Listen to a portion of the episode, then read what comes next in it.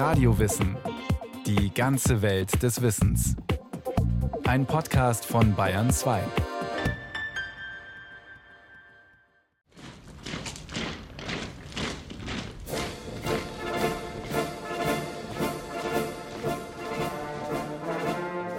König von Preußen war er nur geworden, weil sein Bruder, der Regent, in eine unheilbare Nervenkrankheit verfiel. Deutscher Kaiser wollte er schon gar nicht werden. Mit Händen und Füßen wehrte er sich gegen den ungeliebten Titel. Als er noch Prinz und Soldat war und gegen die aufflackernde Revolution kämpfte, hasste ihn das Volk so, dass er bei Nacht und Nebel ins Ausland fliehen musste. 40 Jahre später betrauerte ganz Deutschland den toten Kaiser, so populär war er geworden, ein Monarch der Herzen. Ein verrücktes Leben.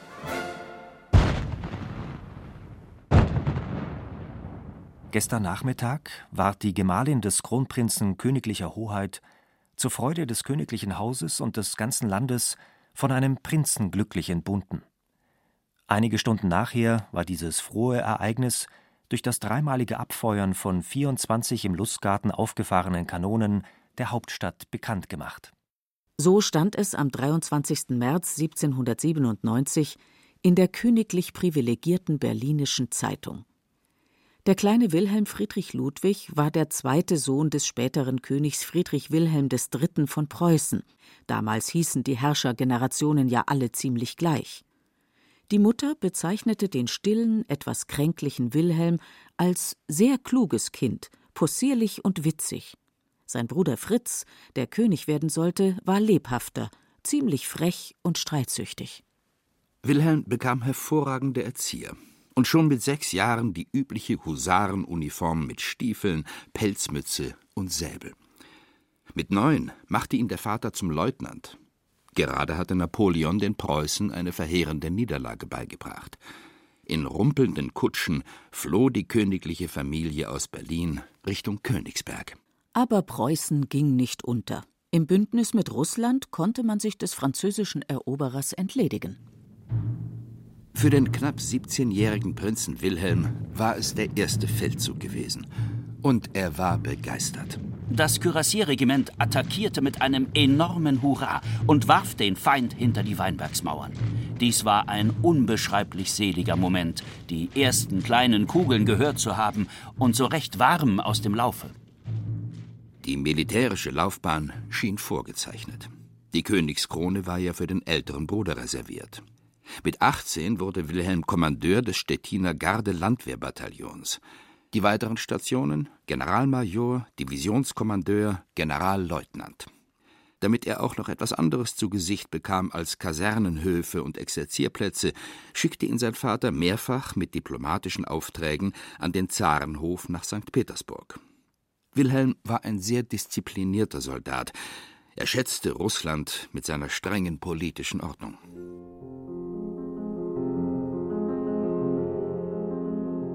Und er verliebte sich bis über beide Ohren in die entzückende litauische Prinzessin Elisa Radziwill.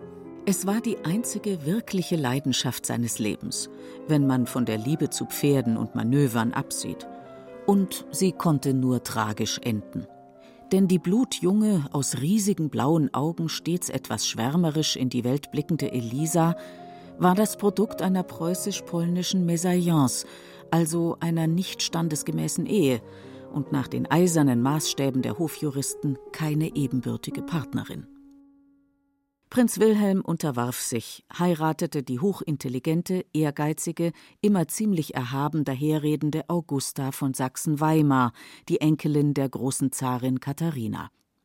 Er fand seine Frau enorm klug, aber viel zu selbstbewusst und überhaupt nicht begehrenswert und träumte weiter von der zauberhaften Elisa. Bis zum Lebensende hatte er ihr Bild auf dem Schreibtisch stehen. Während die Ehe seines Bruders, des Kronprinzen, kinderlos blieb, gebar ihm die spröde Augusta immerhin eine Tochter, Luise, von der die Geschichte wenig weiß, und einen Sohn, der natürlich wieder Friedrich Wilhelm hieß und vom stolzen Vater schon als Säugling in einen drolligen Soldatenmantel gesteckt wurde. Und noch etwas verdankte Prinz Wilhelm seiner Augusta, eine Ahnung von Liberalität und offenem Denken. Der biedere, durchaus spießige Preuße plädierte plötzlich für die Zulassung von Reichsständen, also einer zaghaften Volksvertretung, deren Mitglieder freilich nicht vom Volk gewählt und auf eine beratende Funktion beschränkt sein sollten. Der Regensburger Historiker Franz Bauer bleibt deshalb auch skeptisch. Ein Liberaler im eigentlichen Sinne war Wilhelm I. nie. Was man da an ihm wahrgenommen hat und vielleicht auch wahrnehmen wollte, war eine gewisse Offenheit, ein gewisser hm, pragmatischer Realismus für die Forderungen der Zeit, der sich darin geäußert hat, dass Wilhelm anerkannt hat, dass man nur noch konstitutionell als Monarch würde regieren können, also unter der Akzeptierung und Respektierung einer Verfassung, dass also die Zeiten einer absoluten Monarchie längst vorbei waren. Wie Prinz Wilhelm wirklich dachte und fühlte, zeigte sich im Revolutionsjahr 1848. Das Pariser Volk hatte seinen König Louis Philippe davon gejagt und die Republik ausgerufen. In Wien, München, Karlsruhe kam es zum Aufstand und schon gärte es auch in Berlin. Wilhelms Bruder, der inzwischen als König Friedrich Wilhelm IV. über Preußen herrschte, berief endlich den Landtag ein, versuchte, die liberalen Kräfte durch Zugeständnisse zu beruhigen. Doch bei einem Volksauflauf vor dem Berliner Stadtschloss fielen plötzlich Schüsse. In Windeseile baute die empörte Menge aus Pflastersteinen, Holzbalken, Strohsäcken und Kutschwägen Barrikaden für den Straßenkampf. Truppen zogen mit Kanonen auf, es gab Hunderte von Toten. Um eine weitere Eskalation zu vermeiden, befahl der Monarch seinen Soldaten den Rückzug. Prinz Wilhelm soll seinen königlichen Bruder daraufhin vor den versammelten Hofschranzen angeschrien haben: Dass du ein Schwätzer bist, habe ich schon gewusst, aber nicht, dass du eine Memme bist. In den Straßen gingen Gerüchte um, der Prinz habe vorgeschlagen, das Militär aus Berlin abzuziehen und die Stadt von außen mit Kartätschen, Kanonen, sturmreif zu schießen. Auf einen Schlag hatte Wilhelm alle Sympathien verloren und sich den üblen Beinamen Kartätschenprinz eingehandelt. Als Lakai verkleidet floh er in die Festung Spandau und von dort nach London. Bevor er ein paar Monate später nach Berlin zurückzukehren wagte, legte Wilhelm sicherheitshalber ein volltönendes Bekenntnis zur konstitutionellen Regierungsform ab. Was ihn nicht hinderte, die letzten revolutionären Regungen in Baden und in der Pfalz mit 50.000 Mann niederzuschlagen. Die dortigen Machthaber hatten die in solchen Dingen erfahrenen Preußen um Waffenhilfe gebeten. Die Diskussionen der in der Frankfurter Paulskirche tagenden Nationalversammlung um Wahlrecht und Verfassung verfolgte der Prinz skeptisch. In Denkschriften plädierte er für eine strenge Überwachung der Arbeitervereine und für ein trickreiches Wahlgesetz. So dass man die möglichste Wahrscheinlichkeit hat, auch bei Beteiligung der Demokratie an den Wahlen eine konservative Mehrheit zu erlangen. Doch von solchen Statements drang wenig in die Öffentlichkeit. Und der König, ach, der schwankte in seinen Ansichten, gab sich gern autoritär, war im Grunde aber ziemlich unpraktisch veranlagt. Je mehr er die politisch engagierten Bürger enttäuschte, desto stärker richteten sich schon wieder liberale Hoffnungen auf seinen Bruder Wilhelm und dessen Frau Augusta. Weil das Königspaar offensichtlich keine Kinder bekommen konnte und der Monarch an Gehirnarteriosklerose zu leiden begann, wuchs Wilhelm immer mehr in die Rolle des potenziellen Thronfolgers hinein. Nach etlichen Schlaganfällen ernannte König Friedrich Wilhelm den Bruder 1858 zunächst zu seinem Stellvertreter und dann zum Prinzregenten. Dieser machte aus seinen Anschauungen kein Hehl. Auf einen Bruch mit der Vergangenheit brauche niemand zu hoffen. Am 2. Januar 1861 starb König Friedrich Wilhelm IV. mit 65 Jahren. Sein jüngerer Bruder hätte nun vor dem Parlament den Eid auf die neue Verfassung leisten sollen. Das gefiel Wilhelm ganz und gar nicht. Er bestand auf der traditionellen Erbhuldigung der Reichsstände, ein Brauch, der noch aus dem Mittelalter stammte. Das gefiel wiederum weder dem Kabinett noch dem Abgeordnetenhaus. Wilhelm grollte und rächte sich mit einem höchst originellen Ausweg. In der Königsberger Schlosskirche setzte er sich selbst die Krone aufs Haupt, wie es Preußens erster König Friedrich 1701 getan hatte und seither keiner mehr. Die Herren Abgeordneten ließ er wissen: Die Herrscher Preußens empfangen ihre Krone von Gott. Nicht von irgendwelchen Ministern oder Standesvertretern und schon gar nicht vom Volk. Das saß. Da spielte es gar keine so große Rolle, dass bei den nächsten Landtagswahlen wenige Wochen später die Konservativen eine krachende Niederlage einfuhren und die neu gegründete linksliberale Fortschrittspartei stärkste Fraktion wurde. Unbeirrt betrieb der König sein Lieblingsprojekt weiter, mit dem er die Parlamentarier schon als Prinzregent genervt hatte, die Heeresreform. Es ging darum, die preußische Armee von 150.000 auf 220.000 Mann aufzustocken und die Wehrpflicht um ein Jahr auf drei Jahre zu verlängern, was die Militärausgaben um die Hälfte erhöht hätte. Wenn es um Geld geht, reagieren alle Parlamente allergisch. Die Abgeordneten verwarfen die Regierungsvorlage mit der ernüchternden Mehrheit von 308 zu 11 Stimmen. Der König verhielt sich erstaunlich verfassungstreu. Statt die Volksvertreter in die Wüste zu schicken, entwarf er seine eigene Abdankungsurkunde. Wilhelms Kriegsminister Rohn sah nur einen Ausweg. Er holte den nach Paris abgeschobenen Otto von Bismarck nach Berlin zurück. Bismarck galt als ultrakonservativ, machtversessen und verschlagen, aber auch als politisches Genie. Er versprach dem verzweifelten König unbedingte Gefolgschaftstreue, wurde mit dem Amt des Ministerpräsidenten belohnt und peitschte die Heeresreform am Parlament vorbei durch. Vor der Budgetkommission des widerstrebenden Abgeordnetenhauses ließ Bismarck die Katze aus dem Sack. Nicht durch Reden und Majoritätsbeschlüsse werden die großen Fragen der Zeit entschieden, sondern durch Eisen und Blut. Was jetzt kam, bezeichneten Kritiker als Polizeistaat. Alle erhofften Reformen waren auf Eis gelegt. Doch Bismarck punktete mit seiner geschickten Deutschlandpolitik. Preußen sollte zum Vorreiter der nationalen Einigung werden.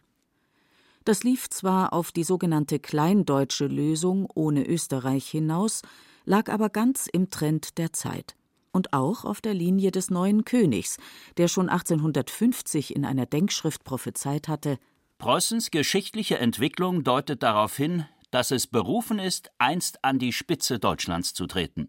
Tritt Österreich diesem Vorhaben dann doch mit Krieg entgegen, so wird die Welt entscheiden, wer im Recht und wer im Unrecht ist. Denn darin waren sich Konservative und Liberale einig.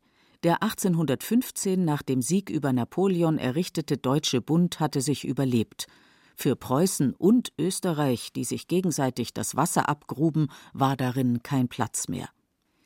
Wenn der von allen ersehnte Nationalstaat so richtig stark und mächtig werden sollte, dann musste Preußen eigene Wege gehen und sich vor allem auf den Norden Deutschlands ausdehnen. Das gelang nach dem gewonnenen Krieg gegen Dänemark mit dem 1867 gegründeten und von König Wilhelm geführten Norddeutschen Bund. Wilhelm war im Herzen stets Soldat geblieben. Zum Krieg führen musste ihn der erheblich kaltblütigere Bismarck aber immer erst überreden. Außerdem war der König schon fast 70, als er sich doch noch zum Bruderkrieg gegen Österreich entschloss, der Preußen, unter anderem die Länder Schleswig und Holstein und das Königreich Hannover einbrachte. Wilhelms Popularitätskurve stieg von da an wieder steil in die Höhe. Das Volk liebt Sieger, auch wenn sie autoritär regieren.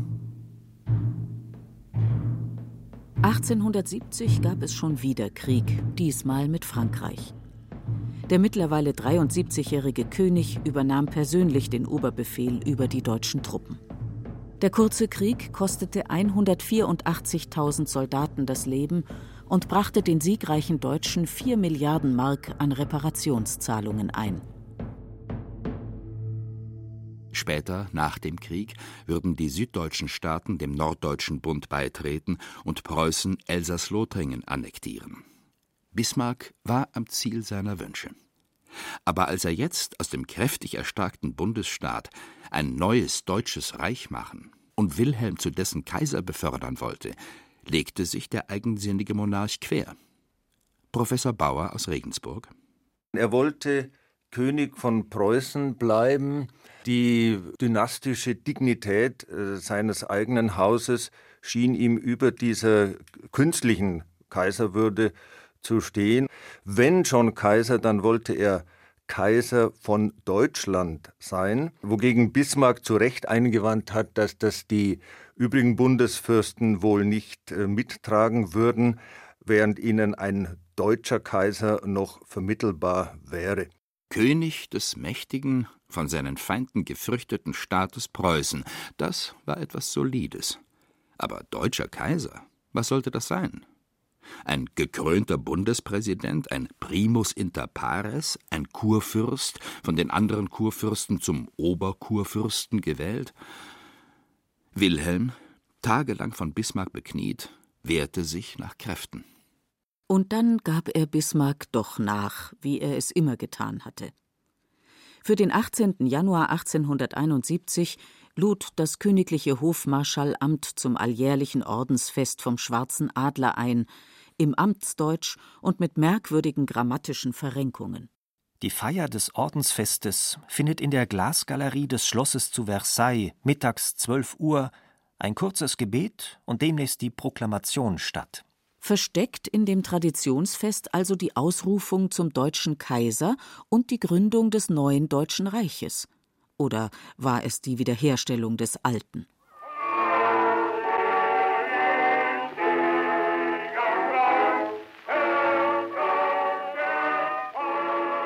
König Wilhelm betrat den mit Festgästen, Fahnenträgern und Musikkapellen gefüllten Spiegelsaal von Versailles in Gardeuniform und ziemlich missmutig. Nun würde er sich mit dem ungeliebten Titel Deutscher Kaiser bescheiden müssen. Auch Bismarck, der jetzt zum Reichskanzler avancierte, verlas die angekündigte Proklamation in geschäftsmäßigem Ton, ohne das gewohnte Pathos. Es war Bismarcks Schwiegersohn, Großherzog Friedrich von Baden, der das Eis brach und in der leidigen Titelfrage den rettenden Kompromiss fand. Er brach in den Ruf aus Seine kaiserliche und königliche Majestät Kaiser Wilhelm lebe hoch, hoch, hoch! Worauf alle Anwesenden mit donnernden Jubelrufen und Säbelrasseln antworteten und drei Regimentskapellen gleichzeitig die alte Preußenhymne spielten. Wilhelm war ein Mann von beschränktem Intellekt. Er war, wie seine Mutter selbst äh, ihn bezeichnet hat, einfach bieder und verständig. Und zu diesem Verständigsein hat auch gehört, was dann letztlich die Größe seines Monarchentums ausgemacht hat, dass er die Überlegenheit anderer nicht nur erkannt hat, sondern auch anerkannt hat und diese in seinen Kreis gezogen hat. Und es gibt von ihm das sehr hübsche Wort, er sagt, es ist äh, nicht immer einfach, unter Bismarck Kaiser zu sein. Jedenfalls machten die beiden keine schlechte Politik miteinander. Das Reich suchte den misstrauischen Nachbarn die Angst vor dem monströsen neuen Staatsgebilde in der Mitte Europas zu nehmen, indem man Friedenssicherung betrieb und Bündnisse schloss. Am wichtigsten wurde der Dreikaiserbund zwischen Deutschland, Russland und Österreich-Ungarn, womit die drohende Allianz zwischen den Russen und den nach Revanche dürstenden Franzosen verhindert wurde. Im Inneren erwarb sich der erstaunlich rüstige Kaiser Wilhelm Meriten als Motor der noch recht brüchigen nationalen Einheit. Die Deutschen hatten ihren Nationalstaat ja ziemlich spät bekommen. Und im gemeinsamen Vaterland gab es gewaltige Konflikte zwischen preußischen Konservativen und süddeutschen Demokraten, romtreuen Katholiken und staatsfrommen Protestanten, satten Bürgern und kampfbereiter Arbeiterbewegung. Und es gab 22 Bundesfürsten und drei freie Städte, die oft genug ihre eigenen Interessen verfolgten. Wilhelm, der kein biederer Bundespräsident hatte werden wollen, machte aus der Not eine Tugend und setzte sich nach Kräften für die Integration der Einzelstaaten ins Reich ein. Und hatte damit durchaus Erfolg, weil er eben nicht als Bundespräsident wahrgenommen wurde, sondern als eine Art Cäsar mittelalterlichen Zuschnitts, als nationaler Übervater und Hoffnungsträger. Er ist ja erst nach seinem 60. Lebensjahr, als er selber schon meinte, das sei nun sein Leben gewesen und er werde es nun ausklingen lassen, in den Fokus der Geschichte erst gerückt. Und er wurde wahrgenommen, auch weil Bismarck bei aller Überlegenheit äh, dem äh, Kaiser gegenüber ihn doch nach außen immer als äh, die Dignitätsperson hat wirken lassen. Und so ist Wilhelm auch dann als Kaiser sehr populär gewesen. Man hat seine Aufrichtigkeit, seine Konstanz geschätzt. Nur das ehrfurchtsvolle Gerede vom greisen Kaiser konnte er nicht ausstehen. Ich weiß gar nicht, was die Menschen immer mit ihrem Heldengreis wollen. Im Dienst sieht mir hoffentlich niemand mein Alter an, beschwerte er sich und achtete sorgfältig darauf, dass niemand zusah, wenn er eine Ewigkeit beim Anziehen seiner engen Husarenstiefel brauchte oder eine Leiter benötigte, um sein Manöverpferd zu besteigen, versteckt hinter irgendeinem Gebüsch. Die Menschen liebten und vergötterten ihn, die Ikone des alten Preußen. Der Bädeker empfahl unter den Berliner Sehenswürdigkeiten den Aufzug der Wache jeden Mittag um 12 Uhr vor dem Alten Palais, denn da zeigte sich der Kaiser am Fenster und grüßte seine Berliner.